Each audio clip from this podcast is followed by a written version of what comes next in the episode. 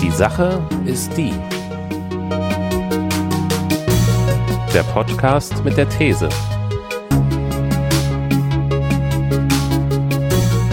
Mit Daniel und Christian.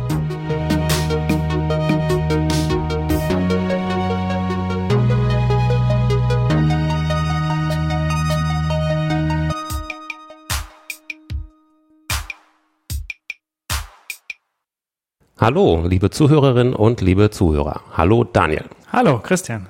Heute haben wir nicht nur einfach die elfte Folge unseres Podcasts, sondern in mehrerlei Hinsicht eine ganz besondere Folge. Zum einen lassen wir heute was weg, nämlich die Hörerpost aus organisatorischen Gründen. Wir nehmen diese Folge nämlich ganz kurz nach unserer zehnten Folge auf. Wir haben eure Rückmeldung, euer Feedback einfach noch nicht erhalten.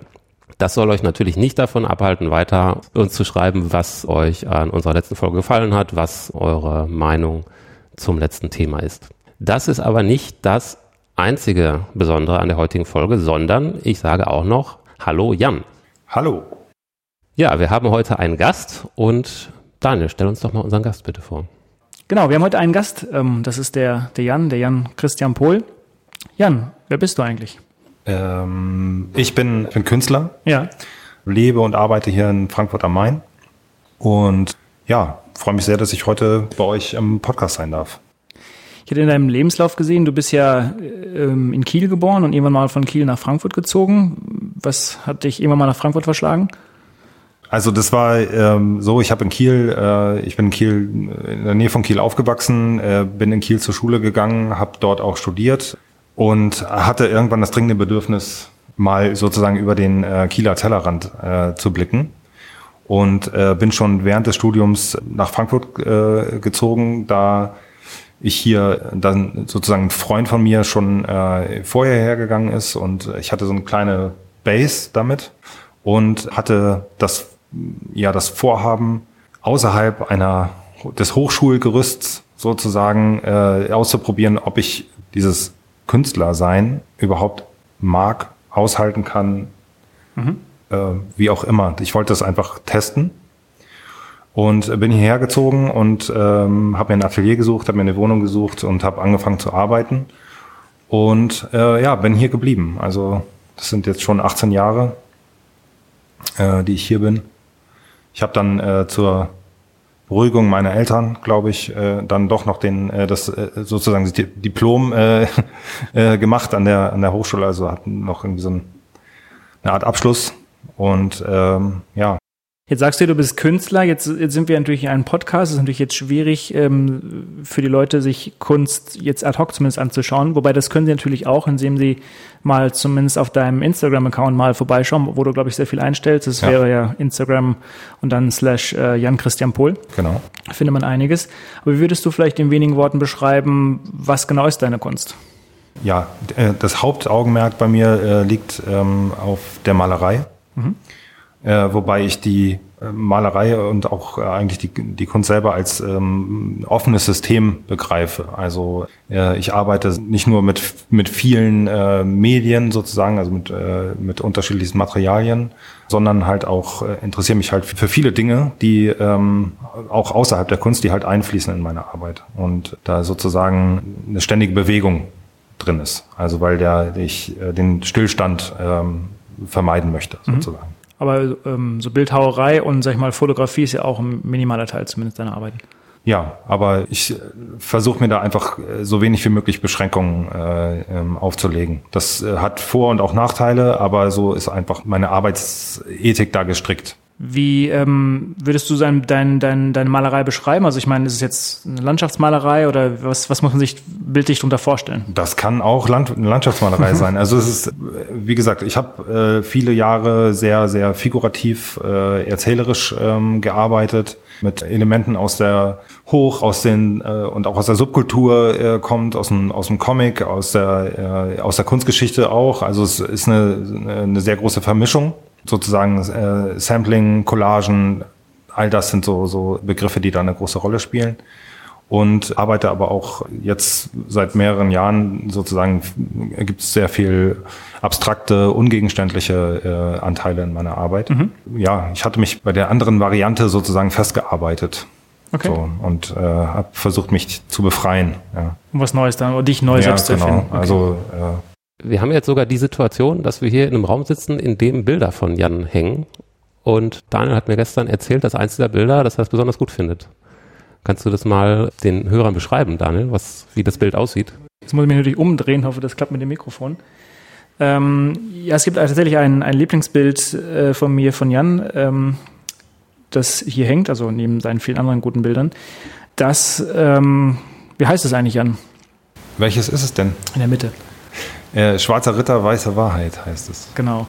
Darauf zu sehen ist ähm, ja eigentlich ein, ein Lego-Männchen ähm, invertiert, wenn man so möchte, oder? welches ein, ein Lichtschwert in der Hand hält und ähm, in einem, ja, wie man es auch beschreiben mag, einen, einen schwarzen See ähm, auftaucht. Hm. Oder untergeht, je Oder nachdem. untergeht, ja. genau. Und ähm, mit einem bunten Hintergrund, Himmel, wie auch immer man das quasi dann jetzt beschreiben möchte. Mhm. Und das hat dir spontan besonders gut gefallen. Das hat irgendwas in dir angesprochen. Es hat natürlich unterschiedliche Dimensionen die erste und die einfachste Dimension ist natürlich die, und ähm, das ist ja auch in unseren Podcasten, Podcast-Folgen vorkein gehabt, dass ich natürlich Star Wars-Fan bin, also ist das mal die einfachste und die logischste Ebene, dass es natürlich das erstmal anspricht. Das, das ist das, was mich da irgendwie wiederfindet.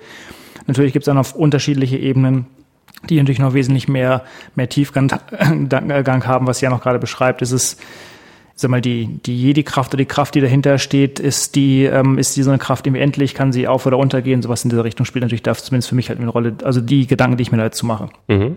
Wobei Jan das jetzt wahrscheinlich anders sieht, beziehungsweise wahrscheinlich auch gar nicht kommentieren möchte. Äh, nein. ich glaube, es ist auch grundsätzlich beim Künstler wahrscheinlich so, wie du es auch schon mal gesagt hast, dass man natürlich jeder seine eigenen Vorstellungen und Wahrnehmungen hat und auch in Dingen halt unterschiedliche Dinge sieht. Wenn ich dich jetzt fragen würde, was würdest du in dem Bild sehen, ist es wahrscheinlich eine andere Beschreibung. Mhm, aber es, ich finde es auf jeden Fall auch erstmal sehr ansprechend. Star Wars ist super, Lego ist super, Star Wars Lego ist super und das dann noch in so einem schönen Bild verewigt zu sehen. Ja, ja das freut mich. also es wirkt auf jeden Fall schon mal direkt. Vielleicht mal kurz noch eine Frage vorweg. Wenn du jetzt in deinem Atelier bist und Kunst betreibst, wie, wie muss man sich so einen Schaffensprozess vorstellen? Ah, ich weiß, dass du mal, äh, mal mehrere Tage gar nicht zu erreichen bist. Dann scheint es ja so eine Art von Tunnel, sage ich mal, zu geben, wo du dich auslebst. Ja, also das ist sozusagen natürlich mehreren Dingen äh, geschuldet. Also wenn äh, sozusagen, wenn ich Zeit habe, möchte ich sie auch nutzen, so effektiv äh, wie es geht. Und im Atelier sein ist halt einfach auch ein total, ähm, also für mich immer wieder auch ein, es ist teilweise sehr anstrengend natürlich, aber es ist auch einfach ein, einer meiner absoluten Lieblingsorte, mhm. äh, wo ich der Tätigkeit nachgehe, die ich einfach am liebsten mache. Also das hat äh, ein, äh, ja einen großen spielerischen Charakter, meine Arbeit dort. Ähm, und um, um in dieser Jetzt zum Beispiel könnte ich jetzt bei dieser Lego-Metapher bleiben, die wir ja schon aufgemacht haben. Äh, ne, wenn man äh, Lego baut oder Lego gebaut hat als Kind, mhm. hat man ja häufig sozusagen äh, diese diese Zeitvergessenheit, mhm. sage ich mal, äh, und äh, Vertieftheit in diese äh, in diese Welt, die man da bastelt. Und so ähnlich ist sozusagen der Idealzustand halt dann auch bei der Arbeit. Also es ist ein, da ist eine Blase, die die ich dann in der ich die ich erzeugt habe mhm. und in der ich dann bin. Das heißt, bist du dir denn eigentlich über jeden Pinselstrich bewusst oder ist auch viel unbe also was Unbewusstes, aber ist, also in dir hat sich irgendwann mal was aufgestaut, was irgendwie raus muss über die Bewegung des Pinsels, so wie auch immer, aber ist es dann eine unbewusste oder eine bewusste Handlung? Nein, ich denke schon, also, also ich äh, reflektiere schon das, äh, was ich da tue. Allerdings ist, ist es natürlich auch äh, so, dass ich manchmal äh, einfach Bilder beginne damit, dass ich einfach Farbe auf die Leinwand kipp. Mhm. Da habe ich natürlich schon bewusste Entscheidungen getroffen. Das heißt also, welche, äh, welche Art von Farbe, äh, ne, was für eine, äh, ob es jetzt Ölfarbe ist oder Tinte oder äh, wie auch immer. Und dann ist das im Prinzip ein, äh, ein, ein, ein Machen und ein Betrachten, ein Zurücktreten, wieder rangehen ans Bild, wieder Abstand nehmen, weitermachen äh, und nach sozusagen Lösungen suchen. Ne? Ja. Und äh, da ist, beim, ist es bei mir nicht so, dass, dass ich von Anfang an weiß, was dabei rauskommt. Also das ist ähm, eigentlich nur sehr, sehr selten der Fall, dass ich da vorher genau einen Plan habe. Du hast ja im Vorgespräch auch nochmal gesagt, es gibt auch teilweise Bilder, wo du für mehrere Monate Abstand nimmst und dann auf einmal das Klick machen sie dir wieder irgendwie gefallen, zumindest du eine Idee hast oder wie du sie weiterentwickelst. Ja, oder sogar Jahre. Ne? Also okay. ich habe da ähm, die Erfahrung gemacht, dass es äh, ganz gut ist, äh, nichts wegzuschmeißen. Manchmal ist es natürlich so, dass das passiert, weil man es einfach nicht aushält, äh, was man da gemacht hat. Aber dann äh, ist es eigentlich die, die, die, sag ich jetzt mal, wenn man es noch schafft, das zu intellektualisieren, dann ist es besser, man stellt es einfach weg und geht nach Hause und kommt am nächsten Tag wieder oder guckt es dann einfach erstmal nicht mehr an, weil manchmal sieht man äh, äh, sozusagen den Wald vor lauter Bäumen nicht und mhm. äh, kennt Qualitäten äh, in, der, in der Arbeit nicht, die vielleicht aber doch da sind. Ne?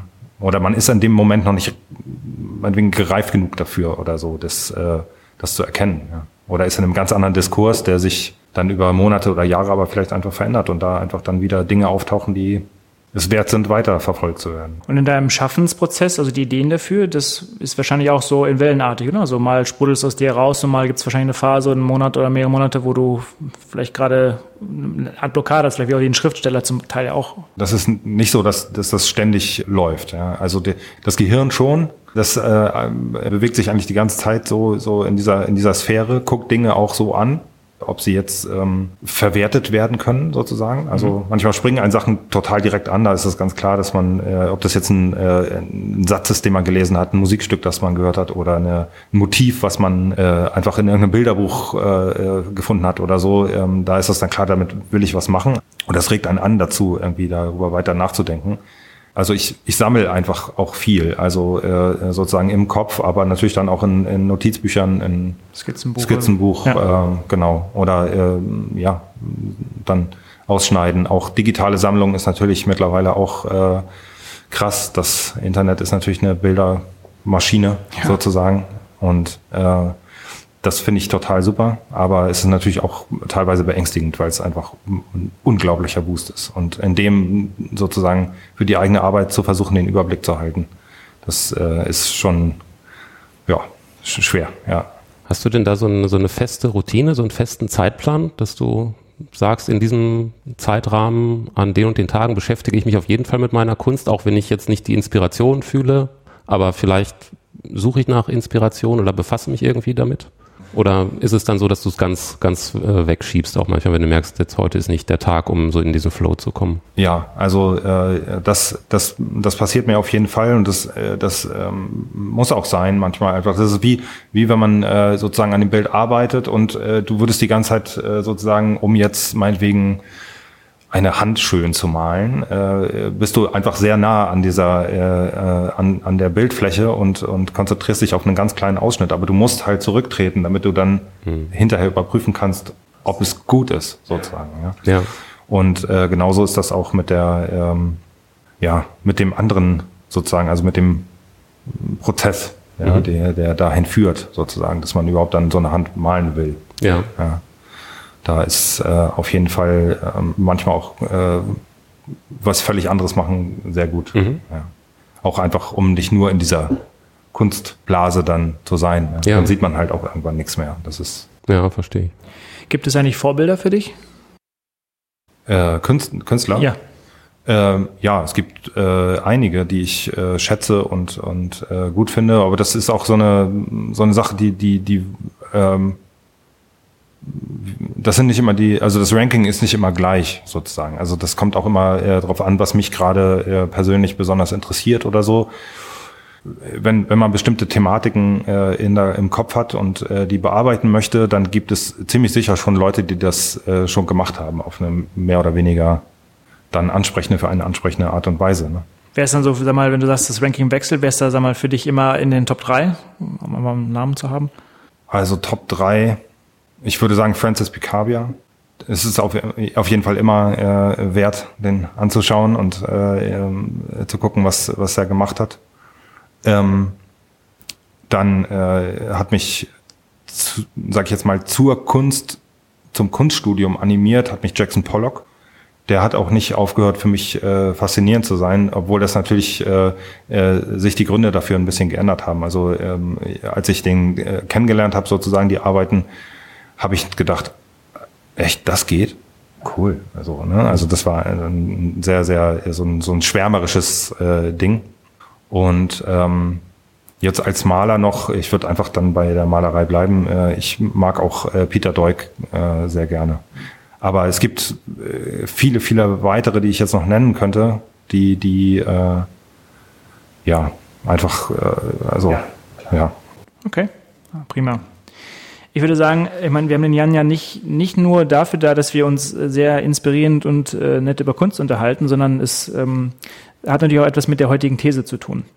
Und ähm, wir haben das heute mal etwas umgedreht, nämlich dass ich nicht die These habe, sondern dass tatsächlich der Jan als Gast auch eine These mitgebracht hat und an der wir uns natürlich dann versuchen, gleich zu dritt mal ähm, entsprechend abzuarbeiten. Jan, was, was hast du denn für uns denn als, als These mitgebracht? Also, die Sache ist die, Kunst braucht eine Definition. Mhm. Das ist die These. Darüber möchte ich mich gerne unterhalten.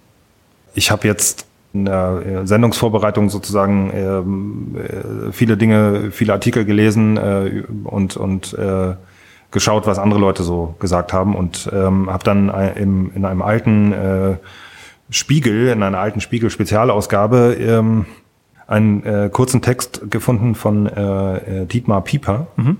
der heißt Was ist Kunst? Und seine Definition von Kunst in diesem Text ist, Kunst kommt vom Kaufen. Mhm. Das ist natürlich, äh, man kennt eigentlich ja eher die Kunst kommt von Können äh, hm. Variante oder ja. ja, weil wenn es, wie war das? Wenn es von Wollen käme, würde es Wunst heißen und so solche Sachen. äh, und ich fand halt diese Kunst kommt von Kaufen äh, Definition äh, gleichermaßen faszinierend wie unangenehm. Und äh, habe aber Lust darüber irgendwie nachzudenken mhm. und äh, das würde ich gerne mit euch tun. Ja, gerne. Ich kann noch mal kurz ein paar Zitate aus diesem Artikel bringen, wenn ja. das in Ordnung ist. Ja. Äh, er schreibt hier zum Beispiel, äh, dass äh, nur das Geld lässt toten Stoff schweben, beseelt Fett und Filz und Öl, verwandelt Marmor in Kunst. Oder äh, abschließend sagt er, ähm, die Kunst hat erfunden, wer als erster beim Anblick gemalter oder gemeißelter Figuren sein Portemonnaie zückte. Aber ist ja schon mal, ist ja schon mal ein Wort, ist also eine, eine sehr markige Definition. Das würde ich auch sagen. Ich würde fast sagen, das ist Polemik, ne, in mhm. äh, Reinform. Also es gibt auch so ein paar positive äh, Wendungen, wenn man die so sagen äh, möchte, in diesem, in diesem Artikel. Da hat er hier den, den ähm, Vincent van Gogh natürlich als äh, Beispiel. Äh, zu Lebzeiten weder vom Glück verfolgt, noch von Mäzenen belagert, ist gar nicht so ungerecht, wie romantische Gemüter glauben. Immerhin ist nun sein Name unsterblich und das verdankt er denen, die sich seine Signatur samt zugehörigen Bild viel kosten lassen. Zudem ist einer wie Van Gogh ein Ansporn für Millionen, die heute noch namenlose Sklaven ihrer Kreativität sind. Sie alle können hoffen, dass auch in ihrem Werk der Keim großer Kunst steckt. Mhm. Ich versuche mal vielleicht mal so ein bisschen äh, vielleicht mal dafür zu argumentieren.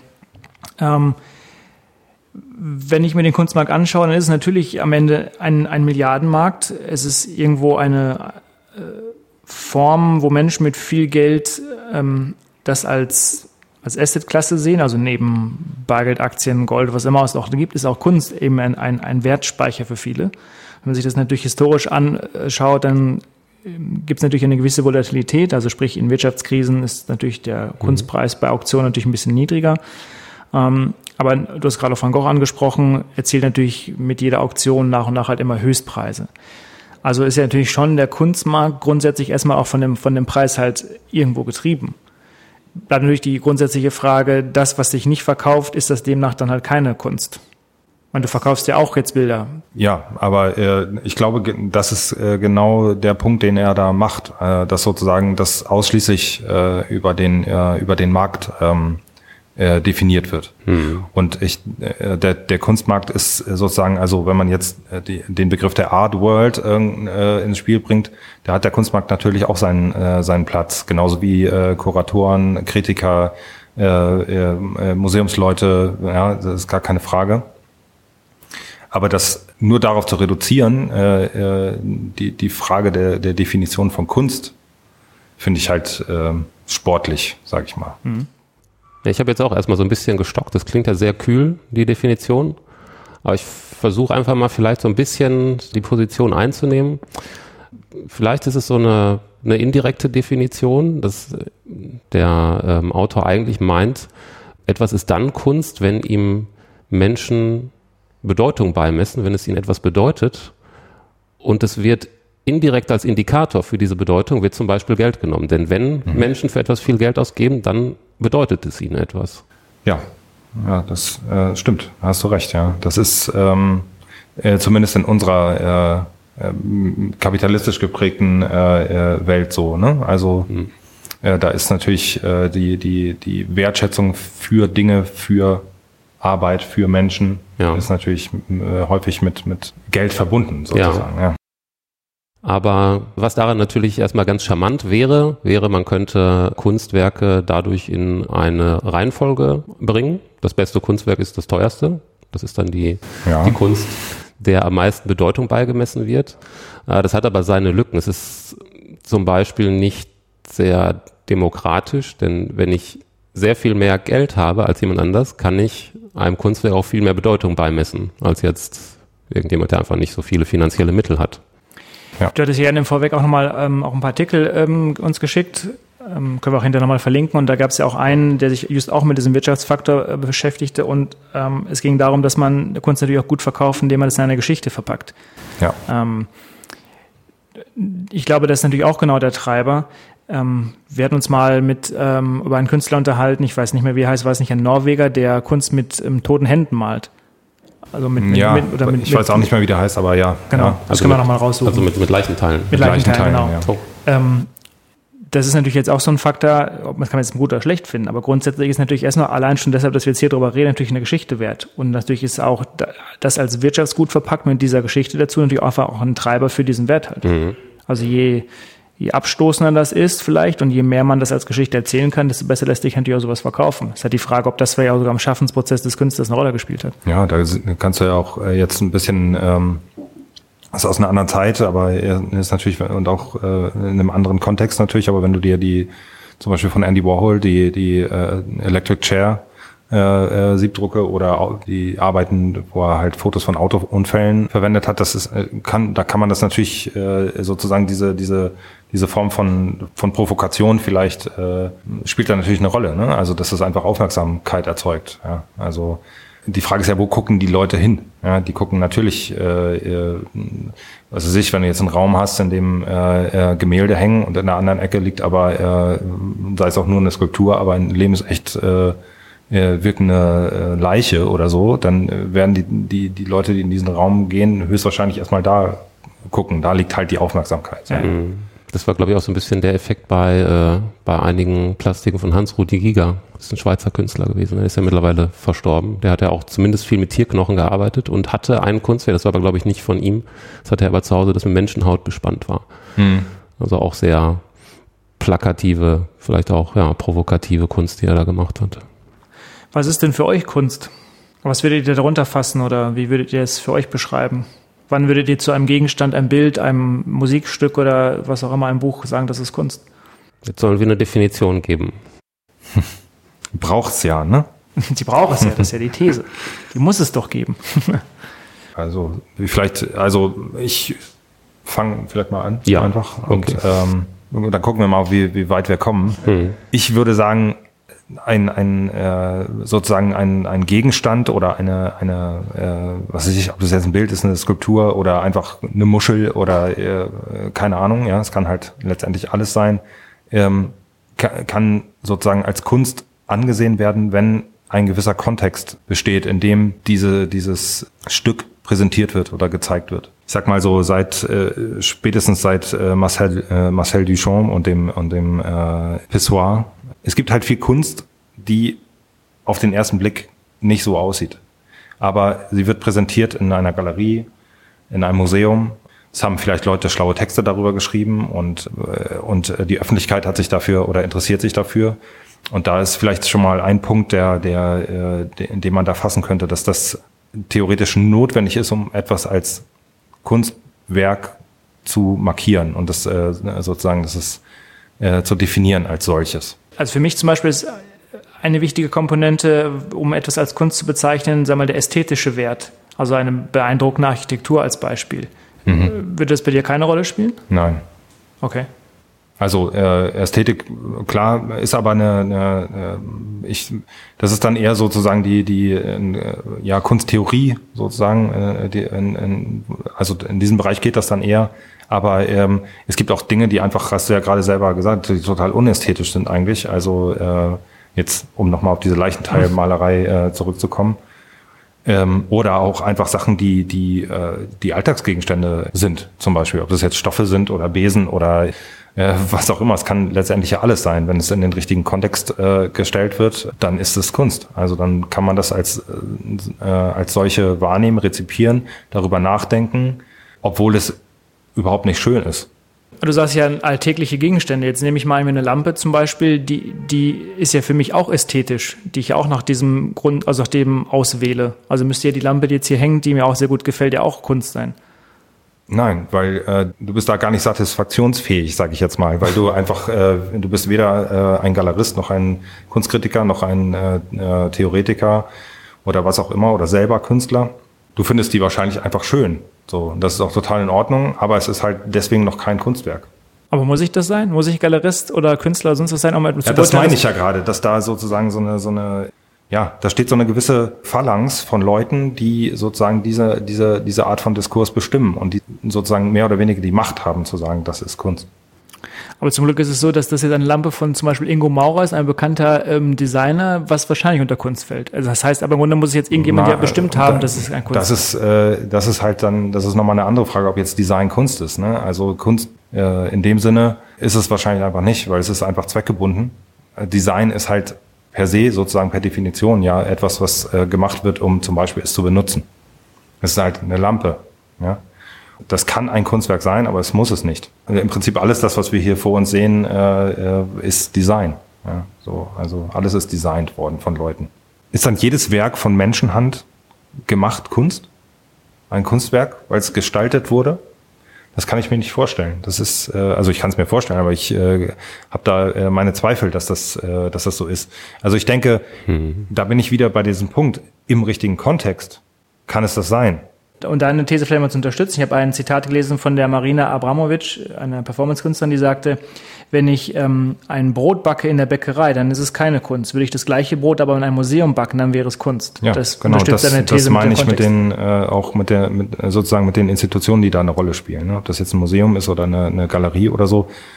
Das spielt, glaube ich, in der, in der, in der Wahrnehmung von Kunst auf jeden Fall eine Rolle. Also also es muss so Institutionen geben, die ein potenzielles Kunstwerk zum Kunstwerk adeln können. Ich weiß nicht genau, ob es das muss, aber es, äh, ich glaube, das äh, ist zumindest äh, in der derzeitigen hm. Kunstrezeption ist es so. Ja.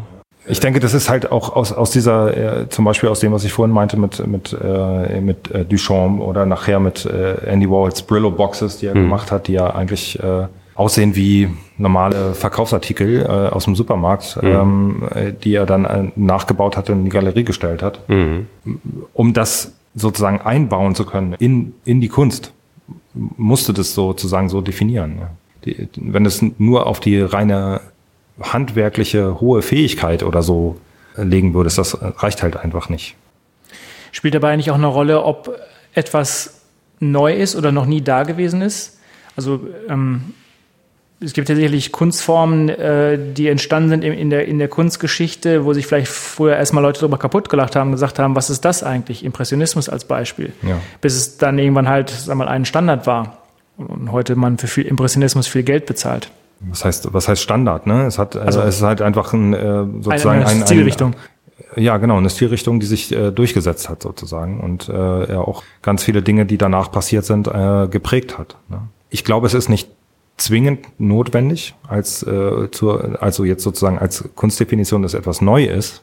Aber wie gesagt, wenn ich heute äh, äh ein Bild malen würde, wie, keine Ahnung, sei es nur äh, Sonnenaufgang. Monet oder so, ja, äh, ja in, in dem Stil, äh, äh, dann müsste ich mir schon äh, verdammt Mühe geben, äh, das so zu äh, drehen, sozusagen äh, ähm, intellektuell sprachlich dann wahrscheinlich eher, dass das äh, als als äh, äh, ja als Kunst dann wieder wahrgenommen wird. Das ist dann, das geht dann aber in einen total äh, konzeptuellen hm.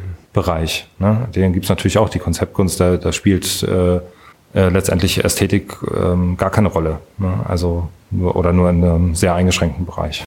Mhm. Ich habe gerade auch so ein bisschen, wo du fragtest, ja, Kunstdefinition. Also ich hätte spontan auf jeden Fall gesagt, Kunst ist was Menschengemachtes, das auf jeden Fall. Und es ist erstmal irgendein Werk, das mindestens einen menschlichen Sinn anspricht, vielleicht auch mehrere. Ich würde sagen, entscheidend ist auch, dass bei dem Entstehungsprozess zu einem großen Teil Inspiration eine Rolle gespielt hat. Und damit es Kunst ist, die mir was bedeutet, muss es irgendwas geben, was mit etwas in mir resoniert. Dass ich persönlich sage, da, da ist, da ist irgendwas drin mhm. und das, das, das, das, das, das schwingt mit einer Frequenz, in der auch in mir was, was schwingt. Und weiter bin ich erstmal nicht gekommen. Ich, ich würde zum Beispiel nicht unbedingt sowas äh, reinbringen wie Schöpfungshöhe. Das gibt es ja so, so einen Begriff, den gibt es ja auch so ja. Im, im, Copyright zum ja, Beispiel. Ja. Den hätte ich da zum Beispiel rausgelassen. Wie, wie siehst du das, Jan? Mhm. Oder was, was würde da deiner Meinung nach an dieser ga ganz allgemeinen Definition jetzt noch fehlen?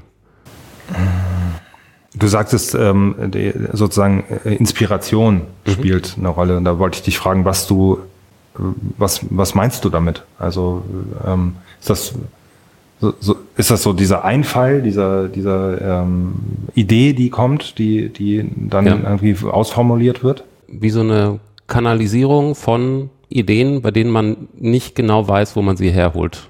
Mhm. Was ja, wir hatten ja jetzt vorher auch schon über Flow-Erlebnis gesprochen, das hast du ja beschrieben, was ich damit sehr stark verbinde. Ja, das stimmt. Also das äh, geht mir auch so, ja. Es gibt einen ähm, Kunstphilosophen, mhm beziehungsweise war äh, auch als Kritiker tätig, glaube ich, der äh, heißt Arthur C. Dento. Der hat ähm, ein Buch geschrieben, Die Verklärung des Gewöhnlichen heißt es. Und äh, die, seine Theorie ist ein bisschen ausgefeilter jetzt, aber äh, da gibt es halt den Begriff der Erbautnis sozusagen. Also dass, äh, dass es um etwas geht in dieser mhm. Arbeit. Sozusagen, was man als Kunstwerk dann sehen kann oder erkennen kann, dass da einfach diese, diese ganze Sache, die ich vorhin schon äh, angedeutet hatte mit dem äh, aktuellen Diskurs, mit der, mit vielleicht sogar mit der mit der Politik, mit der Zeitgeschichte, mit dem, äh, was jetzt gerade passiert, irgendwie mhm. äh, sich dessen bewusst ist und sich in diesem in diesem äh, Spannungsfeld halt einfach äh, aufhält und formuliert. Ja. Und das wäre vielleicht noch ein Punkt, der, der auf jeden Fall äh, da, dazu kommt, um das sozusagen zu präzisieren. So, weil so, sonst, da, da gibt es sonst, wenn man das nicht macht, glaube ich, dann könnte es passieren, dass einfach ganz, ganz viele Dinge da, da reinströmen, sozusagen, ja. äh, die, die letztendlich vielleicht dann doch kein, keine Kunst sind. Also ja, das finde ich ganz interessant. Ich habe gerade so den Gedanken gehabt, gibt ja diese alte philosophische Frage, äh, irgendwo im Urwald fällt ein Baum um und niemand ist da, um es zu hören. Gibt es dann ein Geräusch? Wenn es ein Werk gibt und niemand bedeutet es dann etwas, kann das dann Kunst sein? Das ist eine gute Frage, ja. Das ist, äh, wenn es niemand sieht, das mhm. gehört, glaube ich, auch dazu, dass das äh, äh, einfach auch wahrgenommen wird, dass mhm. es angeguckt wird, äh, dass sich Leute da Gedanken drüber machen. Ja. Äh, oder auch es einfach, äh, wie du sagst, einfach auch Seiten zum Schwingen bringt, vielleicht in einem, mhm. also die, die so, so ähm, Gef Gefühle letztendlich ja. spielen da bestimmt auch eine Rolle. Ob es jetzt gute sind oder schlechte, ist, ist egal mhm. letztendlich. Aber wir haben das ja gerade so ein bisschen auch über die, die Bedeutung oder die Message, sage ich mal, gesprochen von so einem Bild. Aber das heißt, wenn ich jetzt einen Sonnenuntergang malen würde, der fotorealistisch und toll aussieht, muss ja nicht, hat er erstmal zwangsweise ja keine Aussage, sondern ich freue mich oder habe einfach ein Bild vielleicht im Kopf, was ich einfach dort niedermale, was genauso aussieht. Ich, ich erinnere mich gerade an, wo du das sagst, an, wir hatten mal im Kunstunterricht äh, eine, eine Diskussion auch darüber, wann ist was Kunst. Und ich kann mich jetzt nur an einen Satz erinnern oder an einen Diskussionsfetzen wenn jemand sagt, ja, dann kann ich ja einfach irgendwie Farbe da aufs Papier kippen und das ist dann Kunst. Und dann sagt jemand anders, auch ein Schüler, nee, man muss sich was dabei gedacht haben. Ja, da hat er völlig recht. Was heißt, wenn ich einen Sonnenuntergang male, weil ich sage, das erinnert mich an meinen letzten Urlaub, das fand ich schön und bekomme das auch irgendwie handwerklich gut hin, dann hat es ja in dem Moment erst nochmal keine Message, sondern daran lässt sich erstmal jetzt nichts finden.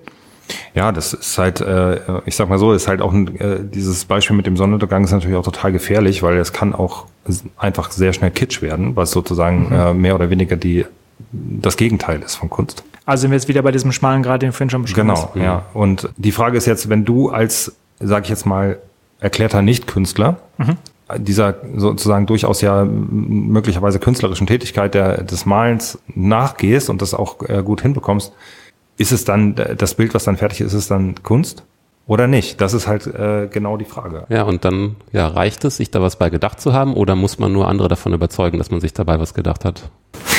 Jetzt will ich den Spieß nochmal umdrehen. Ja. Jan, wenn wir mal Diskussionen über Bilder geführt haben und wir über, den, über das sprechen, was mir das Bild bedeutet, beziehungsweise was die Geschichte oder der Tiefgang dahinter sein könnte für mich. Hm.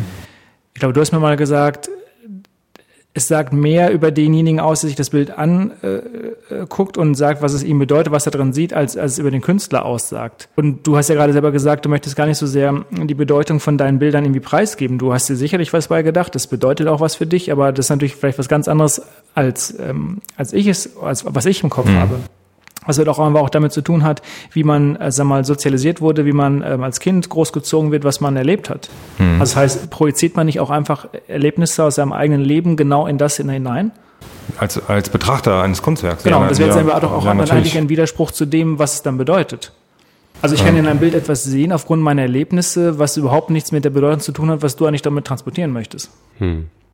Ja, äh, aber das ist auch nicht so, ich meine das nicht so ähm, hardcore didaktisch, so dass das, Okay. das äh, äh, dass diese Bedeutung immer unbedingt erkannt werden muss. Mhm. Äh, also jetzt sage sag ich jetzt mal von, äh, von jedem Betrachter, der sich das anguckt. Es gibt aber durchaus äh, Phänomene, da hat mir jetzt äh, gerade gestern eine, eine Freundin noch von berichtet, die von ihrer Arbeit erzählte, die sie äh, die, als Abschlussarbeit äh, gemacht hat. Und dann äh, ein, ein ähm, äh, Professor an der Schule, an, von der Kunsthochschule halt zu ihr kam und einfach im Prinzip alles, was sie, was, was sie sich gedacht hat bei dieser Sache, um, um was es ihr gegangen ist dabei, das konnte der einfach alles sagen, ohne dass er das wusste. Also sozusagen, also er hat, er hat sich davor nicht mit beschäftigt, sondern der ist natürlich extrem geübt darin, äh, sich Kunstwerke und so anzugucken. Und das war auch eine Arbeit, die sehr im naturwissenschaftlichen äh, Bereich auch und Diskurse halt gestreift hat, gleichzeitig total romantisch gewesen ist. Da, da ist das halt, weißt du, so, ich sag mal, wenn, wie soll ich das immer formulieren? Das ist schwierig. Äh, Das ist ein total super Moment, sowas. Das ist aber nicht zwingend notwendig. Schon gar nicht ist es so, dass jetzt, äh, ich, ich kann nicht erwarten, dass, dass das immer vollständig erkannt wird von jedem, was man da äh, gemacht hatte. Da, Darum geht es letztendlich auch Ja. nicht. Sondern es reicht im Prinzip der, äh, dieses Spiel von Betrachter und Bild und äh, oder, oder was auch immer für ein Kunstwerk, dass da überhaupt Leute drüber nachdenken, dass sie sich das angucken, dass sie vielleicht das sogar auch dann äh, formulieren, um, äh, was sie da sehen oder so. Äh, da, das muss nichts mit dem, nicht wirklich mit dem Inhalt des Kunstwerks zu tun haben. Es reicht, dass es überhaupt geäußert wird Ja. oder gefühlt oder gedacht wird. Aber als Beispiel, wir haben ja auch ein Bild von dir, ein größeres, das tatsächlich, soweit, ich sag mal, bei mir und, und meiner Frau quasi unterschiedliche Dinge vorruft, unterschiedliche Interpretationen von den Elementen da drin. Also es ist nicht sehr figurlich, um das nochmal zu beschreiben. Es hat sehr, wie sagt man das, Fantasieelemente, kann man es so beschreiben? Oder Ja. wie auch immer. Ähm, aber da zeigt es ja schon, in welche Richtung es geht. Aber tatsächlich ist es so, es hat eine unterschiedliche Wirkung, ähm, was äh, das Licht angeht. In, bedeutet es was anderes, löst andere Emotionen aus. Also klar, ne? dunkel-hell im Wohnzimmer und so weiter. Stimmung spielt sicherlich eine Rolle, aber es wird nie langweilig, das irgendwie anzuschauen. Also so, viele Jahre, wie es nun da hängt, es wird halt nie langweilig, das irgendwie anzuschauen. Ich denke, das ist vielleicht auch noch ein Punkt zu sagen, es berührt mich, das hattest du ja schon gesagt, Christian, aber dass, dass dieses Gefühl einfach auch nie nachlässt. Oder, oder sich vielleicht auch noch verstärkt oder anders entwickelt halt. Also es ist dann für dich sehr, sehr interpretationsfähig und sehr vielschichtig. Genau. Und du findest immer wieder neue Interpretationen. Meine, klar, man, der Mensch neigt natürlich auch dazu, in, in Dingen Figuren zu sehen und so fort. Das ist ja auch so ein psychologisches Phänomen. Ähm, natürlich spielt das da auch eine Rolle. Und das- das hast du vielleicht auch gar nicht versucht zu bezwecken. Das wäre auch einfach Zufall, was dabei rauskommt. Und auch da sind wir bei dem Punkt, was ich, wie ich sozialisiert wurde, was ich halt darin wiederfinde. Es ist durchaus möglich, dass das äh, sozusagen euch oder dir dann gefällt in dem Sinne, weil äh, wir vielleicht einfach äh, zum Beispiel auch äh, ähnlich alt sind, ähnliche äh, Dinge äh, vielleicht äh, jetzt mögen, an, angucken oder was auch immer. Also dass da einfach schon mal so eine Verschränkung ist sozusagen, ja? dass das, äh, dass du das in gewissen in gewisser Weise lesen kannst. Ohne das jetzt vollständig irgendwie äh, äh, Zu entschlüsseln Zu halt. entschlüsseln. Ja. Ja. Das ist halt gar nicht nötig, sondern da ist dann, äh, da ist dann genug ähm, Gemeinsamkeit da, um das einfach angenehm vielleicht zu machen. Oder spannend oder so. Ja. Ich glaube, was natürlich auch ein, ein wichtiger Faktor ist, wenn wir vielleicht nochmal von der Definition wegkommen und jetzt haben wir gesagt, das ist ein Wirtschaftsfaktor, wenn wir einfach nochmal noch das Thema Politik nochmal mit reinnehmen. Also Kunst spielt ja auch eine wichtige Rolle über Jahrzehnte hinweg oder Jahrhunderte hinweg, einfach auch im politischen Kontext. Ähm, sagen wir mal, nach dieser, nach dieser Nazi-Ära waren ja auch Museen davon irgendwie geprägt, genau, äh, vielleicht einen Kontrapunkt zu setzen, etc. an solchen Dingen. Du hattest auch mal noch, Jan, etwas erzählt von, ähm, dass die, die CIA teilweise ähm, Kunst mitfinanziert hat. Also auch scheint ja auch so zu sein, dass man auch politisch versucht, genau dort in diesen Markt auch einzugreifen, um auch vielleicht Leute zu beeinflussen. Ja. Kann man das also, so sagen oder ist es, ähm, ist es ein starker Faktor? Nein, das, das ist äh, bestimmt ein Faktor, der, ähm, wo ich aber äh, sagen muss, natürlich bei, bei, wie soll ich jetzt mal sagen, Kunst, die, die zum Beispiel als Propaganda benutzt wird. Mhm. Das, natürlich gibt's da einfach sehr, sehr gute Gründe, das äh, äh, zu benutzen, sozusagen, äh, für seins Staaten oder wie auch immer. Ich denke nur für die Künstler ist das, äh, ähm, da muss man sehr, sehr vorsichtig sein. Also die, äh, man sollte jetzt, glaube ich, sein, seine, seine Arbeit nicht in den Dienst irgendeiner äh, politischen Sache stellen. Also das kann man natürlich, wenn man jetzt äh, Karikaturist ist oder so etwas, dann ist das absolut äh, äh keine Frage. Aber äh, für mich ist das natürlich, äh, soweit ich das einfach machen kann, äh, sehe ich die Sache so, wenn ich jetzt sozusagen mich politisch mit meiner Kunst engagieren würde, dann würde man das Kunstwerk nicht mehr sehen. Dann würde man es immer, also würde man es immer durch diese äh, politische Brille filtern. Und das fände ich schade und unnötig. Ja, also das äh, da sozusagen sich in den Dienst einer Sache zu stellen, vor allen Dingen in, in, diesem, in dieser politischen, äh, in dem politischen Bereich, finde ich halt ja für mich persönlich nicht erstrebenswert. Für dich persönlich jetzt? Ja. Aber Kunst als Ausdruck gegen ein politisches Establishment oder wie auch immer geartet? Also ja, du, das ist für dich also zu, das ist für dich zu eng gefasst einfach. Ja. Okay. Ja. Zum Beispiel, wenn man jetzt äh, noch die Street Art mit äh, mit reinnimmt, ja, mhm. kann man ja äh, kann man ja machen. Äh, ohne weiteres, die ist natürlich auch viele Jahrzehnte nicht als Kunst wahrgenommen worden, sondern äh, eher als was weiß ich Sachbeschädigung, Schmiererei. Heute ja auch immer noch äh, äh, gerne so genommen. Trotzdem gibt es natürlich da äh, äh, Künstler, äh, wie jetzt zum Beispiel natürlich Banksy, wenn man den mal äh, als Beispiel nimmt, äh, der sich absolut politisch äußert äh, und auch sehr kritisch und das äh, finde ich auch gut. Da finde ich auch total spannend, wie dann diese Art von, von, von künstlerischer Arbeit dann auch wieder in den Kunstmarkt integriert wurde. Also da sind mir die, die Mechanismen, die da eine Rolle spielen, nicht so, nicht so ganz klar. Ob das jetzt wirklich, äh, naja, ob es neue Impulse gesucht wurden oder ob es einfach äh, für den Markt äh, eine neue Ware brauchte. Ja, das kann natürlich auch sein. Ich meine, Basquiat als, als Beispiel jetzt ja. die große Ausstellung hier auch in Frankfurt äh, gehabt, einer der teuersten Gegenwartskünstler oder mit einer der teuersten, würde ich sagen, ist ja auch als Straßenkunst unter anderem gestartet. Mhm. Und da spielt ja also die politische Sache eher eine Rolle, diese, ähm, also in den 80er Jahren in New York, ähm, Schwarz-Weiß hat irgendwo eine Rolle. Man, er wurde ja teilweise nicht irgendwo in Museen reingelassen, weil man dachte, er sei irgendwie kriminell und so weiter. Also aufgrund seiner äh, Hautfarbe halt. Ja, aber das ist, ja, gut. Aber das ist, äh, da, da kommen wir jetzt auch in ein Feld, äh, da kann ich echt nur ganz, ganz eingeschränkt was zu sagen. Also das ist, äh, ich bin nicht äh, schwarz. Äh, ich habe da keinen, also ich, ich habe da eine Meinung zu, aber ich kann das nicht sozusagen äußern, ja, also wie, wie, oder präzise, präzise sagen, wie ich da, äh, äh, wie ich dazu stehe, weil ich einfach zu wenig weiß, wie die, wie die äh, Wahrnehmung tatsächlich, ja, genau, und wie das auch einfach äh, ist, ja, hm. auch immer noch ja ist, also Übrigens so viel zu, zu dem, was wir am Anfang besprochen hatten. Basquiat, Basquiat war ja natürlich auch einer derjenigen, der natürlich auch geschafft hat, sich genau in den gewissen Kreisen zu, zu platzieren, um natürlich auch einen, einen Multiplikator zu haben für seine Kunst. Also da zeigt ja. sich auch wieder, wie stark halt dieser Marketing-Aspekt natürlich auch dann einfach eine Rolle spielt. Das ist nochmal am Rande. Mhm. Ich glaube, da gab es auch gerade, äh, ich das ist jetzt schon ein bisschen her, aber da, äh, bei, bei Instagram war das äh, der Jerry Saltz, der hat da äh, auch äh, die Theorie aufgestellt, dass du im Prinzip, ähm, um erfolgreich zu sein, musst du, glaube ich, was hat er gesagt, fünf, fünf Sammler haben. So, und dann hast du es eigentlich geschafft. Also wenn du diese, wenn du diese fünf namhafte äh, Sammler, fünf namhafte ja. Sammler, dann äh, äh, äh, gehst du ziemlich sicher irgendwie äh, satt ins Bett und ähm, äh, hast, äh, da öffnet sich vielleicht sogar die die die Pforte in die in die Annalen der Kunstgeschichte sozusagen. Ja, also hm. Ich gucke mir nochmal die, die These an. Kunst braucht eine Definition. Ich versuche das jetzt mal so ein bisschen kurz Revue passieren zu lassen oder auch mal zu überlegen, wie geht der Satz denn eigentlich weiter? Kunst braucht eine Definition, um was denn eigentlich zu tun? Wofür ist das nützlich? Ich versuche mal so ein bisschen zu paraphrasieren. Das kann zum Beispiel nützlich sein, eine Kunstdefinition zu haben, weil eine Kunstdefinition den Kunstmarkt als Investmentbereich definiert. Ohne diese Definition ist der ganze Markt, wo das ja ein Handelsgegenstand ist, nicht definiert. Dafür ist es nützlich. Mhm.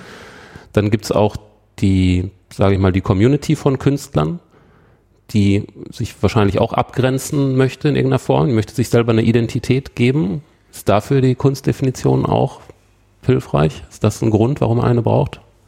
Um sich selber als Künstler zu begreifen. Mhm, ja, um, die, um, diese Identität der Community ja, zu festigen. Ja, ähm, die Frage ist dann, äh, die sich da ja auch äh, auftut, ist, äh, warum äh, wird jemand Künstler oder warum ist jemand Künstler? Ne? Ja. Das ist äh, ähm, klar, da, da, das ist ein Punkt, da habe ich auch schon oft drüber nachgedacht. Also wenn ich jetzt meine Historie äh, da irgendwie äh, sehe, äh, dann ist das auf jeden Fall keine, keine Selbstverständlichkeit, dass das, äh, dass das geht. Ne? Und äh, ja. ich kann mich noch dran erinnern, wie das, äh, wie das war. Äh, als ich angefangen habe ähm, zu studieren, äh, das war eine ziemliche, ich sag mal, äh, eine ziemliche Befreiung in gewisser Weise, weil ich äh, auf einmal mit lauter Leuten zusammen gewesen bin, die genauso mehr oder weniger komisch waren wie ich oder mhm. sich über äh, äh, bestimmte Abläufe, Dinge, äh, äh, äh, Sachen einfach äh, ähnliche Gedanken gemacht haben. Ja. Ich, ne? Das hatte ich vorher halt nicht. Also ich, ähm, das ist jetzt nicht so, dass ich keine Freunde hatte, aber äh, die, die, äh, äh, da war zumindest immer ein großer Teil von mir nicht ähm, äh, relevant sozusagen in den äh, für die Gespräche, die man geführt hat oder so. Und äh, das habe ich dann erst in der in der äh, Kunsthochschule halt gefunden sozusagen. Mhm. Also dass es einfach auch Leute gibt, die da ähnlich sind und und ähnlich ticken. Mhm. Aber ob das da da war, gab es glaube ich die Definition spielte da noch keine Rolle. Also äh, sozusagen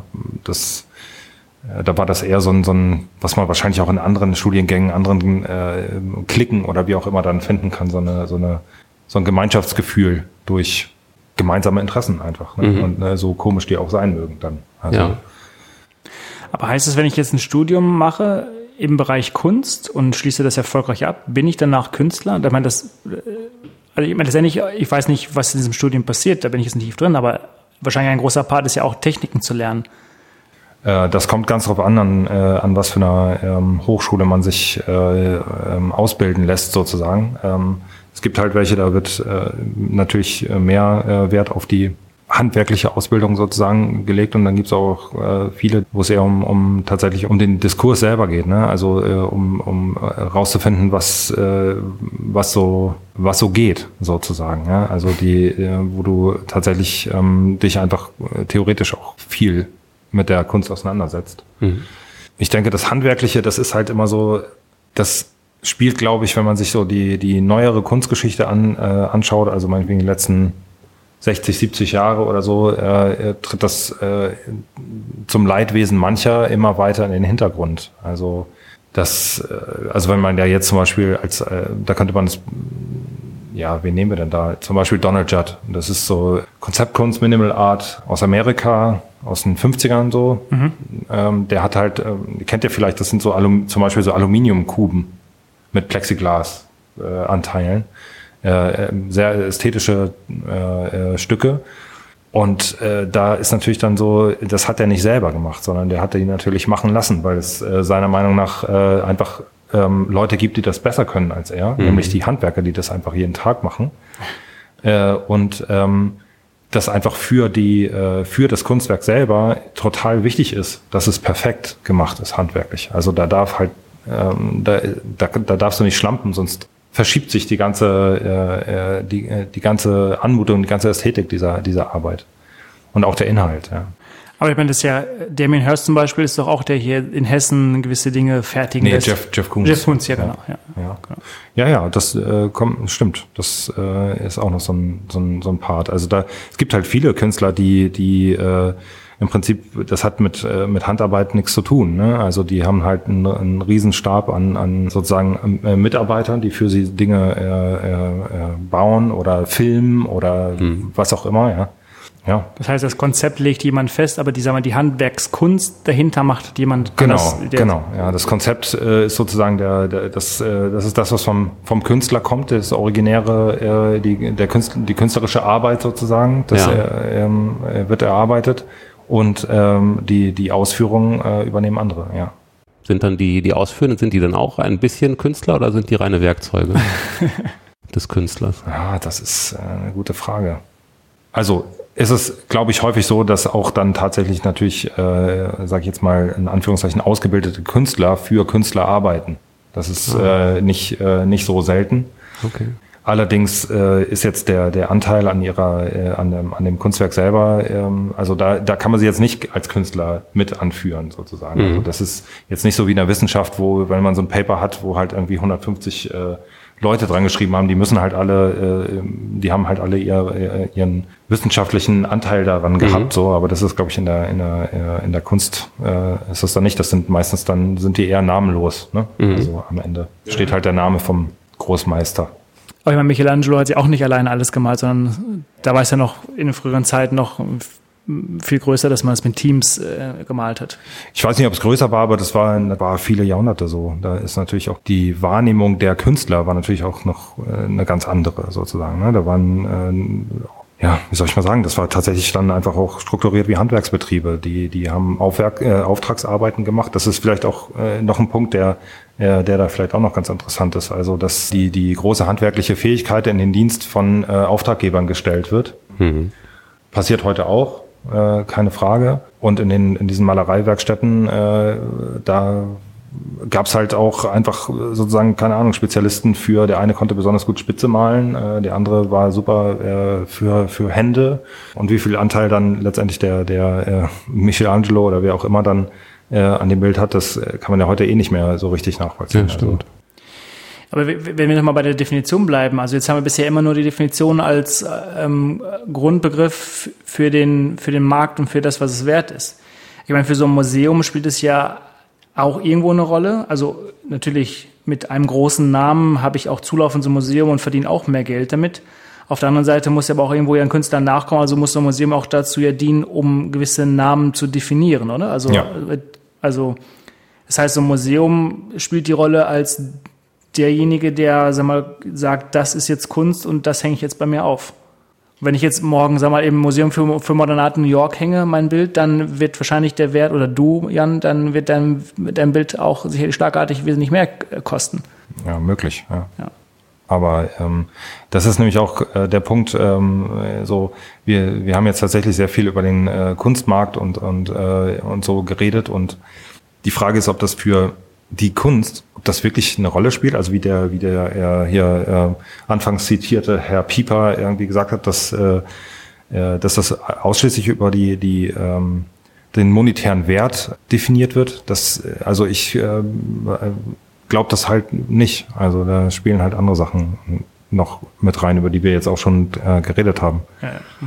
Ja, was ist, was ist die Kunst, ne? Oder was ist Kunst? Das ist schwierig. Ich habe äh, zum Beispiel, es gibt äh, einen äh, Kunsthistoriker, das ist der Herr Gombrich, der hat ein, äh, äh, die, ein schönes Buch geschrieben, die, die Geschichte der Kunst, was sehr angenehm äh, zu lesen ist, weil er sehr äh, viel Wert darauf ge gelegt hat, äh, ich sage jetzt mal nicht zu schwafeln, sondern äh, einfach äh, in, in äh, guter, allgemein verständlicher äh, äh, Sprache, ohne äh, Riesensalve an Fachbegriffen, einfach äh, äh, einen durch die, die Geschichte der Kunst führt. Und äh, der schreibt halt äh, oder sagt halt, äh, für ihn äh, gibt es nicht die Kunst, es gibt nur Künstler.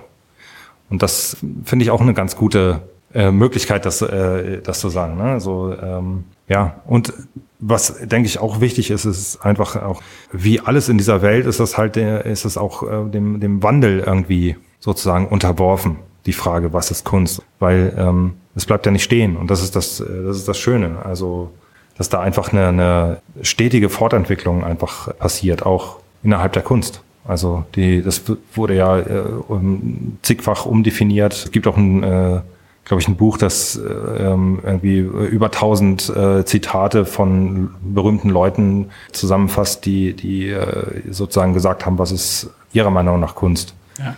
Da wirst du wahrscheinlich nicht, nicht zwei finden, die gleich sind. Was ich natürlich kritisch sehe in diesem Zusammenhang ist natürlich, äh, und jetzt kommt nochmal leicht zumindest am Punkt Geld, der, Zugang zu Kunst und zu Museen bedeutet natürlich auch, dass man bereit ist, natürlich auch so einen Museumseintritt zu bezahlen. Und ich habe manchmal den Eindruck, auch wenn ich in so einem Museum bin und mir das Publikum dort angucke, auch gerade Eltern, die ihre Kinder mitnehmen, dass es nicht zwangsweise geht, um sag mal, das Thema Kunst näher zu bringen, sondern einfach nur um so eine, so eine Etikettenausbildung äh, zu betreiben, dass auch meine gut erzogene Tochter in gewissen Kreisen weiß, dass es Monet gibt und was Monet ist. Hm. Was ich in diesem Zusammenhang natürlich auch die falsche Herangehensweise äh, äh, finde. Also natürlich gehört Allgemeinwissen wohl mit dazu.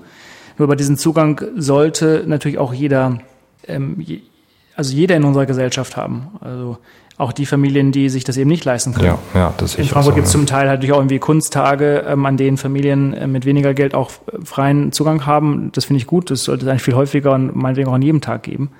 Ähm, also auch hier, selbst in, wo ich auch hinaus möchte, selbst in der ähm, Erziehung meiner Kinder geht es gar nicht um die, die, die Kunst an sich, sondern einfach nur wieder um diesen, diesen Aspekt halt, ich muss kulturell irgendwie oder in der Gesellschaft irgendwie anschließen können. Ich muss irgendwie wissen, ähm, was es für Sorten für Rotwein gibt. Ich muss irgendwie in der Etikette wissen, wie ich meine drei Gabeln benutze. Und ich muss aber auch noch wissen, wie der Monet ähm, funktioniert. Also mhm. auch hier wird das verwischt es ja so ein bisschen einfach, was mhm. ich halt kritisch finde. Ich denke auch, dass der, dass der Zugang zu äh, sozusagen zu, zu Wissen, zu Kultur, ähm, also ich würde mir wünschen, dass er einfach generell frei zugänglich ist. Und äh, zur, ich sag jetzt mal, um Kunst kennenzulernen und sich damit zu beschäftigen, ist es einfach wichtig, sie anzugucken. Und zwar nicht nur in einem Buch oder ja. äh, im Internet oder so. Äh, das ist natürlich äh, super, um, um sich vorzuinformieren und äh, sich anzufüttern sozusagen. Aber es gehört zum Beispiel meiner Meinung nach auch zu der Betrachtung von Kunst und äh, von, von äh, meinetwegen jetzt auch von Bildern eine gewisse Art von, von Ruhe und Kontemplation dazu. Und da ist natürlich so ein Museum äh, eigentlich äh, eine gute Sache. Wenn du da allerdings äh, so, so, wie sie ja heißen, Blockbuster-Ausstellungen hast, äh, da kann es gar nicht mehr um die Kunst gehen. Also weil du hast gar keine Chance, die wirklich anzugucken und äh, da, da ranzukommen. Was ich immer in, in, jetzt in, in den Jahren festgestellt habe, ist, je mehr man sich mit Kunst beschäftigt und je mehr man verschiedene Museen ähm, besucht, man erkennt natürlich gewisse Muster bei Künstlern wieder. Man hat einen historischen Kontext natürlich und auch einen Kontext und eine Verbindung zwischen den Künstlern untereinander. Also es ist so ein bisschen, es ergibt sich, je mehr man sich anguckt, desto mehr erschließt sich vieles wie so eine Art Netzwerk, also so auf verschiedenen Wollknoll, wie so ein Wollknoll einfach halt. Also klar, der eine guckt von dem anderen ab sicherlich und lässt sich inspirieren, nicht abgucken. Danke. ja, ja. Ja, also, aber ich wollte darauf hinaus, dass es natürlich auch wirklich sehr schwer ist, was komplett irgendwie Neues zu schaffen. Aber da sind wir auch wieder bei dem Kontext, was du ja vorhin sagtest. Also, du bist im Kontext von, du siehst das und lässt dich natürlich auch irgendwo inspirieren am Ende. Ja, klar. Also äh, das, das ist auch noch ein Punkt, den ich auch äh, vorhin ansprechen wollte, diese, die, als es darum ging, dass, dass es immer neu sein muss, was man macht. Ich äh, kann mir wirklich nur sehr schwer vorstellen, dass das überhaupt möglich ist. Also noch etwas völlig Neues zu schaffen. Es sei denn, man verwendet irgendwie völlig neuartige äh, Medien oder Strategien, die halt äh, bis dato noch nicht da gewesen sind. Ne? Also wenn du jetzt äh, in der Malerei äh, zum Beispiel äh, halte ich das erstmal für, für äh, ja, ziemlich zum Scheitern verurteiltes Unterfangen, großartige Neuerungen da zu schaffen, weil ich habe die Erfahrung gemacht, so ist es halt auch so, so mit so Inspirationsprozessen, mit Ideen, die man so hat man denkt, ah super, ja, das, äh, das ist jetzt der Hammer, das mache ich, ja. Und dann mhm. äh, beschäftigt man sich ein bisschen weiter damit und äh, stößt dann unweigerlich auf Leute, die das garantiert schon gemacht haben und manchmal einfach auch dummerweise viel besser als äh, man selber. Äh, und damit muss man dann halt auch äh, wieder äh, dealen und klarkommen. Ne? Also das gehört halt dazu. Und mhm. da ist halt äh, die, die, das Neue oder auch das eigene, sage ich jetzt mal, äh, mhm. glaube ich, gibt es in dem Sinne da gar nicht. Ich glaube, dass die, die, die Möglichkeiten, die uns der Computer bietet, die sind da noch äh, allerdings noch lange nicht ausgeschöpft. Genau, das wäre ja meine nächste Frage eigentlich. Ich meine, das ist ja noch so ein Feld, ähm, sagen wir gerade so Virtual Reality, Augmented Reality etc., ähm, die, die, wo wir gerade erst mal am Anfang stehen.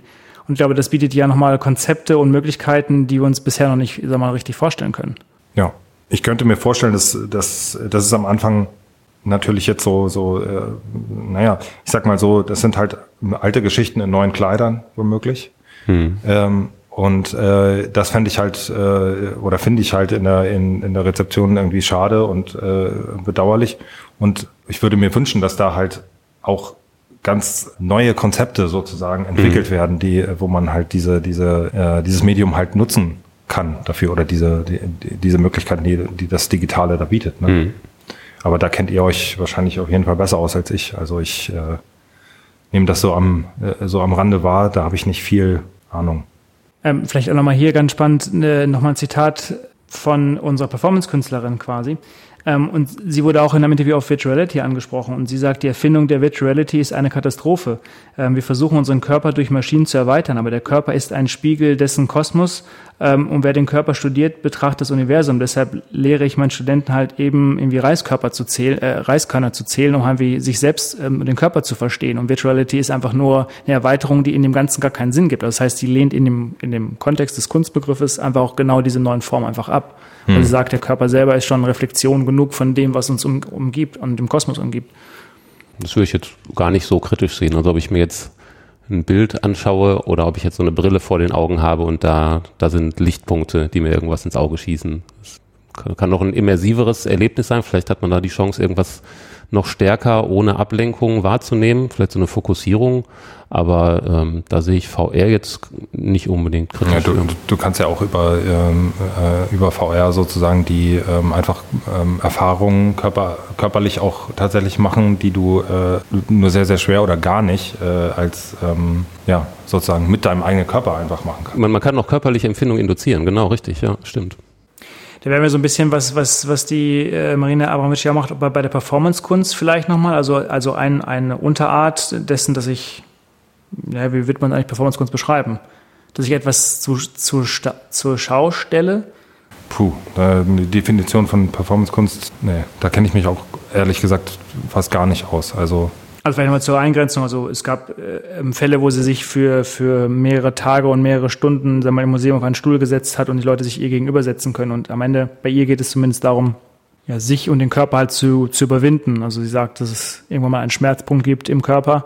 Wenn man da aber weiter durchhält, hört der irgendwann halt auf. Und darum, das, darum geht es. Und natürlich auch hier haben wir diesen Kontext. Natürlich stehen all ihre Performance natürlich irgendwie in meinem politischen, philosophischen Kontext, wie auch immer halt. Mhm. Aber ich denke auch, das ist natürlich auch wieder getrieben von dessen, von der, von der Sensation der Sache, ähm, die ich da irgendwie betreibe. Also es gab einen Fall, wo sie 72 Werkzeuge in einem Museum dargelegt hatten und die, also es waren Hämmer, Sichel und sonst was und die Zuschauer konnten sie damit malträtieren äh, und so fort. Hm. Ja, sagt meiner Meinung nach auch mehr über die Leute aus, die das dann gemacht haben. Ich muss gerade an diese MTV-Sendung Jackass denken. Ja, ja stimmt, ja. guter Punkt. Wie ist es eigentlich mit dem, mit dem Erhalten von einem Kunstwerk? Das, ich meine, wenn wir jetzt wieder bei der Definition des Marktes und, und bleiben, dann spielt das natürlich auch eine, eine wichtige Rolle, oder?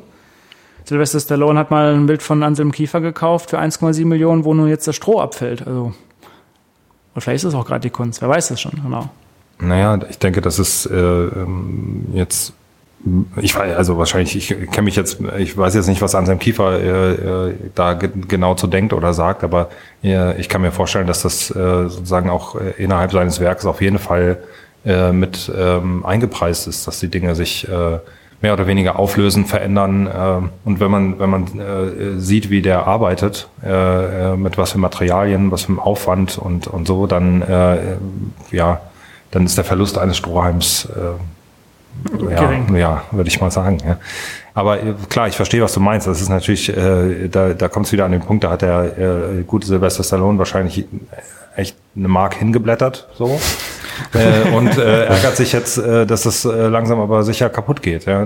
Das ist äh, gut für die Restauratoren, ja, mhm. die äh, wahrscheinlich äh, seit der Erfindung des Latex jede Menge äh, zu tun haben. Mhm. So und ähm, da auch kein Ende abzusehen ist, weil äh, ich habe auch so gerade in der in der ähm, Kunstproduktion heute auch von von äh, jüngeren Künstlern und so hast du ja, da werden halt alle Materialien benutzt, ne? Also ähm, die auch, äh, naja gut, da sind wir, können wir auch wieder Boys äh, nehmen, ja, die Wurst oder was auch immer. Äh, ersetzt man die jetzt, äh, weil sie schimmelt oder nicht? Oder ist das ein Eingriff in das Kunstwerk?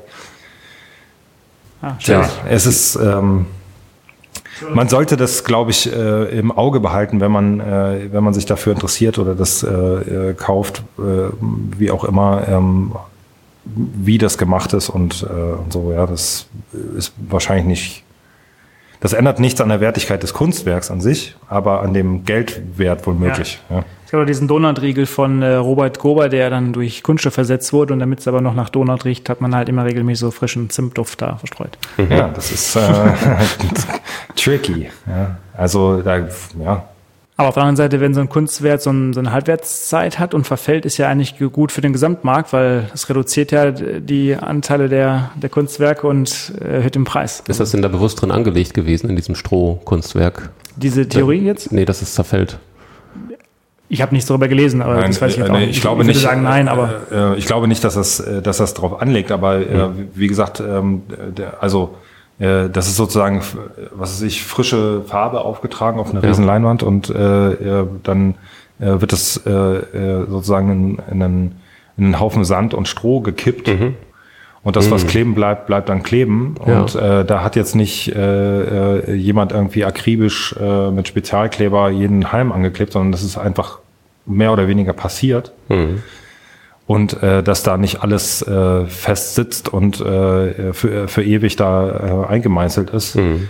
Das, äh, glaube ich, ist dem an seinem Kiefer auf jeden Fall klar und auch sollte wahrscheinlich auch demjenigen, der sich das anguckt oder äh, dann womöglich sogar kauft, äh, auch sein. Ne? Naja, aber ich meine, der macht ja auch andere Sachen. Das sind zum Beispiel so Bleiobjekte, da kannst du ziemlich sicher sein, dass es äh, nicht kaputt geht. Also es sei denn, du verbiegst es absichtlich oder so oder machst es heiß.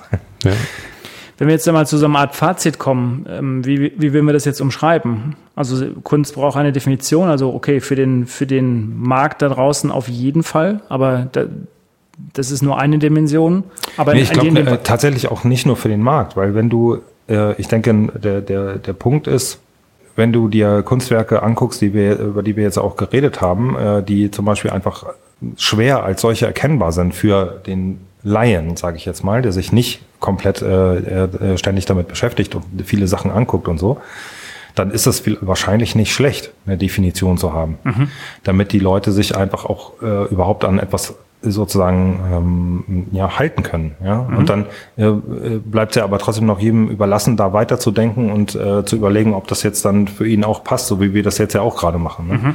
und ich finde das ist äh, auch so sozusagen so in diese Form äh, über über ähm, Kunst zu zu reden, so so zu philosophieren in, in gewisser Weise, so so auch das hat halt total viel Wert.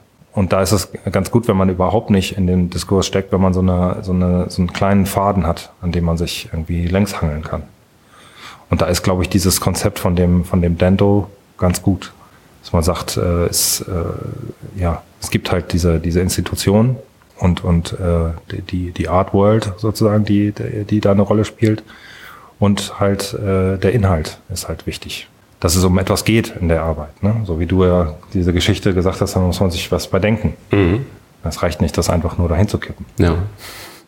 Ja. Gut, dann was wäre das Fazit? Also für, für den Markt, ja, brauchst du eine Definition, aber in allen anderen Dimensionen, die wir auch jetzt in der Folge besprochen haben, ist es halt nicht zwangsweise notwendig. Hm, ich bin da auch zum Beispiel bei dem, bei dem Marktpunkt äh, habe ich auch ein bisschen Zweifel, ob der wirklich der, der äh, sozusagen der treibende Faktor für Definition ist in dieser, äh, in dieser Frage, weil ich mir vorstellen könnte, verkaufen kann man letztendlich alles. Mhm. Ja, also äh, das, da braucht man keine Definition, da braucht man eher eine gute Story, wie du vorhin gesagt hast. Ne? Mhm. Also so, das ist äh, da glaube ich eher wichtig und auch äh, wäre es ja komisch, ähm, sozusagen, wenn wenn wenn die sich, wenn gerade die sich komplett abschotten schotten würden. Du musst natürlich dann trotzdem sagen können, du, beziehungsweise du musst halt jemanden überzeugen können, wenn du jetzt auf der Verkäuferseite bist, dass mhm. das jetzt irgendwie ne, äh, das wert ist, was da äh, auf dem Schildchen steht, sozusagen. Ja. Aber da brauchst du nicht, äh, ich glaube, da brauchst du nicht so eine, so eine A bis Z Definition für, sondern brauchst eine Story. Ja. Okay, was ist denn jetzt dein Fazit, Daniel? Ich glaube, ich würde es nochmal, also erstmal grundsätzlich äh, losgelöst von allem jedem anraten, sich in irgendeiner Form mit, mit dem Thema Kunst zu beschäftigen. Ich glaube, dass es eine, eine Bereicherung sein kann in, in vielerlei Hinsicht. Es kann ein, ein Seelenheil sein, ähm, es kann eine, eine Stiftung von, von einer Gefühlswelt irgendwo sein. Ich glaube, das ist wichtig. Ähm, kann auch, auch zur Inspiration unter anderem dienen, also das, das, das, das finde ich schon gut. Ähm, ja, ob man jetzt für, alles im Leben immer genau eine Definition braucht, ich glaube, ich meine, das, das brauche ich in der Naturwissenschaft. Ich glaube, um akkurat zu arbeiten, ähm, wie in der Mathematik, ich glaube, oder in der Informatik, da brauche ich eine Definition. Aber hier, hier in der Kunst bewegen wir uns ja in, in, einem, in einem freien Schaffensraum. Und das, was wir produzieren, ist ja irgendwie ein, ein Auskommen aus, aus deinen Gedanken und deinem Körper. Und ich glaube, das lässt sich nicht just in eine Definition einfach fassen, was es halt irgendwo ist. Mhm. Und ich glaube, demnach ist es auch nicht ähm, zwangsweise notwendig. Und was du, Christian, am Anfang schon sagtest, wenn ich seine Reihenfolge machen würde, welches Kunstwerk verkauft sich am besten, sagt das noch lange nichts darüber aus, ob es Kunst ist. Ja, okay, in diesem Fall vielleicht schon, aber zumindest nicht, ob es jetzt gute oder schlechte Kunst ist. Mhm. Dann wird das, was Dorian sagt, das bei der Story und so weiter. Und in der, in der Wissenschaft ist es, glaube ich, letztendlich auch so, wenn äh, das ähm, klar musst du bestimmte Dinge definieren, um äh, meinetwegen rechnen zu können oder, oder äh, bestimmte Modelle anwenden zu können. Ja. Aber äh, da geht's auch ja sozusagen um, sag ich jetzt mal, Konzepte, die sich ja ständig wieder beweisen müssen, sozusagen. Also die, die man, ne, das passiert ja, glaube ich, in der Wissenschaft. Ähm, geht es halt einfach auch darum, dass das einfach immer wieder äh, geprüft wird, ob das auch tatsächlich noch so ist. Ja, also es gibt ständig neue Erkenntnisse äh, und da kann man, äh, da müssen dann sozusagen jetzt Annahmen, Definitionen oder so, äh, die dürfen gar nicht so fest sein. Ja, die müssen halt, äh, beziehungsweise wenn sie es sind, dann müssen sie es halt immer wieder beweisen. Das ist halt auch. Äh, ja, oder natürlich einfach so, so psychologische Elemente, sagen wir mal, also mathematisch-psychologisch, sagen wir wie der goldene Schnitt, also die Mona Lisa als Gesicht mathematisch, wie die, wie die mhm. Augen angeordnet sind, wo man halt weiß, das spricht halt den, den Konsumenten halt irgendwie eher an, als wenn die Augen halt anders ähm, angeordnet sind. Mhm. Also als ein Beispiel. Das ist ja ein bewährtes Konzept. Ja. Da muss ich halt jederzeit, wie du gerade sagst, auch dann halt entsprechend beweisen, was es bisher zumindest tut ja, wenn du solche Erkenntnisse in deine, in deine ähm, künstlerische Tätigkeit äh, sozusagen einfließen lässt und damit äh, arbeiten kannst, äh, dann ist das natürlich eine feine Sache. Du kannst es aber auch äh, absichtlich komplett anders machen. Ja? Das Klar. ist halt äh, ist in der wissenschaftlichen Arbeit, glaube ich, nicht so, aber in hm. der künstlerischen auf jeden Fall. Ja. Würdest du es sehen, Christian, als Fazit? Ja, mein Fazit ist einmal ein Eindruck, den ich gewonnen habe und dann versuche ich mich noch an zwei Kunstdefinitionen. Äh, den, den Eindruck, den ich gewonnen habe, ist, das ist ja kein Widerspruch zu der These, dass Kunst eine Definition braucht, ist, dass Kunst von dem Diskurs über ihre Definitionen profitiert. Denn das haben wir vorhin mal so zwischendurch gesagt, Kunst will wahrgenommen werden und das ist wie, wie eine, für, für mich ist dieser Diskurs wie eine Metaebene, auf der man sich mit Kunst befasst und Kunst wahrnimmt. Das fühlt sich richtig an. Also ich habe den Eindruck, dass Kunst davon auf jeden Fall profitiert, von diesem Diskurs. Mhm. Und dann zu zwei Kunstdefinitionen, die mir gerade so in den Sinn gekommen sind. Zum einen ist mir nämlich noch eingefallen, wo Kunst tatsächlich eine Definition braucht. Wir haben ja in Deutschland im Grundgesetz Kunstfreiheit, ist mir eingefallen. Das ist ja ein Grundrecht. Und wenn es da zu Rechtsprechung kommen sollte, braucht man auf jeden Fall eine Definition von Kunst. Mhm. Und wenn ich es richtig in Erinnerung habe, wenn es darüber Entscheidungen gab, gab es paraphrasiert eine Definition, die, die ich auch gar nicht so schlecht finde, nämlich im Zweifelsfall ist es Kunst. Finde ich gar nicht so schlecht. Ja. Und dann hat mich gerade noch inspiriert das Zitat, was du ähm, aus dem Buch Die Geschichte der Kunst von dem Herrn Gombrich, mhm. äh, Jan, gesagt hast, das habe ich gerade irgendwie in Verbindung gebracht mit meinem Psychologiestudium. Und zwar mit der Vorlesung Intelligenztheorie, mhm. wo wir uns über die Definition von Intelligenz unterhalten haben. Und da sind wir ziemlich schnell zu dem Punkt gekommen, wo wir gesagt haben, Intelligenz ist das, was der Intelligenztest misst. Und deshalb meine Definition, Kunst ist das, was der Künstler tut. Ja. Ja, da, äh, also, ja. Es äh, gibt einen Künstler, der, der heißt äh, Bruce Nauman. Mhm. Dann habe ich einen, äh, ein, so ein Interviewband. Äh, und ähm, da beschreibt er halt auch die, äh, sozusagen diese Zweifel, mhm. die er hat, auch, glaube ich, als, als junger Künstler im Atelier und so. Und irgendwann sagt er halt sozusagen, ähm, dann ist ihm halt eingefallen, dass er Künstler ist. Ja. Per se ist damit alles, was er macht, Kunst. Ja. So, ne? Und so, solche, so hat er halt auch gearbeitet. Das passt, glaube ich, sehr schön dazu. Das ist einfach so ein so. Ne? Ja. Okay, sehr schön. Jan, es war äh, super schön, dass du heute da warst und die Zeit genommen hast bei uns. Es war sehr lehrreich, sehr spannend, inspirierend. Ja, fand ich auch sehr toll. Ja, hat Spaß gemacht. Also Ja. Für euch nochmal da draußen, also wenn ihr sehen wollt, was der Jan denn so fabriziert, unter ähm, janpol.de habt ihr seine Webseite, da sind auch einige Bilder ausgestellt und natürlich sein Instagram-Account unter ähm, Jan Christian Pohl. Und wenn ihr natürlich auch nochmal den Entschluss fasst, vom Jan etwas äh, kaufen zu, äh, zu wollen, dann gibt es natürlich auch eine Galerie hier in Frankfurt, äh, von der du vertreten wirst. Das ist die ähm, Galerie Arte Gianni, wenn ich da genau, recht informiert ja. bin. Genau. Ähm, da gibt es auch in zeitlichen Abständen immer mal wieder Ausstellungen. Genau. So, wir kommen zum Schluss. Liebe Zuhörerinnen und Zuhörer, jetzt seid ihr gefragt. Erstmal wollen wir wissen, wie hat euch denn diese Folge mit einem Gast gefallen? Lasst es uns wissen auf unserer Homepage, die Sache ist die.de, auf Twitter unter die Sache ist die, zusammengeschrieben und auch auf Facebook. Und schreibt uns vor allem, was ist denn für euch Kunst? Was macht Kunst für euch aus? Habt ihr da vielleicht sogar eine Definition, auf die wir drei heute nicht gekommen sind? Da würde ich mich drüber freuen, wenn da äh, äh, Kommentare kommen, die das irgendwie äh, erweitern, sozusagen nochmal. Ja, Gerne auch als Sprachnachricht auf unserem Anrufbeantworter. Die Nummer schreiben wir einfach in den Text zu dieser Folge. Und ja, dann würde ich sagen, haben wir es für heute. Nochmal vielen Dank, Jan, dass du da warst. Ja, ich danke euch. Also danke für die Einladung. Danke dir, Daniel. Danke dir, Christian. Danke, Jan. Und dann bis zum nächsten Mal. Tschüss. Bis dann. Tschüss. Tschüss.